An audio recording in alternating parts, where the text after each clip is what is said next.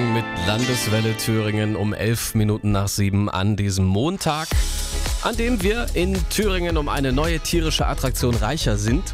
Sie sind groß, schwarz und haben echt riesige Hörner, Wasserbüffel. Rosi und Hector heißen sie, sind unser neues Wasserbüffel-Pärchen und seit Ende letzter Woche am Blankenhainer Seeteich im Weimarer Land als Landschaftspfleger im Einsatz.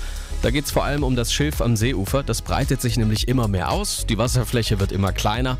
Und das ist auch schlecht für die vielen Vögel, die da drumherum brüten. Die Idee jetzt also Wasserbüffel.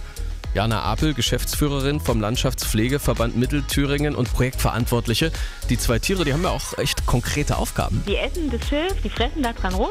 Nicht nur an den jüngeren und den Frischaustrieben, sondern auch an den älteren nagen sie dran rum.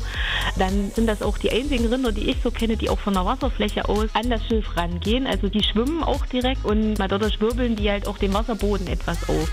Und dadurch verhindert man halt, dass diese offenen Wasserflächen mit dem Schilf zugewachsen werden. Im Moment ist da ja nur ein Zaun drum, aber es ist sogar noch eine Aussichtsplattform geplant. Also momentan, der Zaun ist natürlich da, wenn die Büffel kommen. Ja. Wir haben jetzt noch vor, weil das Gebiet ja jetzt immer ständig eingezäunt ist, wenn die Wasserbüffel da drinnen sind und dadurch natürlich nicht mehr für jeden begehbar sind, wie es vorher war.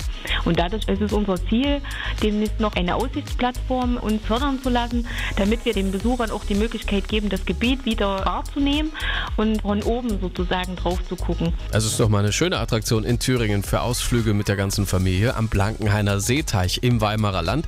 Seit Ende letzter Woche sind da nämlich zwei Wasserbüffel als Landschaftspfleger im Einsatz. Wie die aussehen? Foto davon auf landeswelle.de.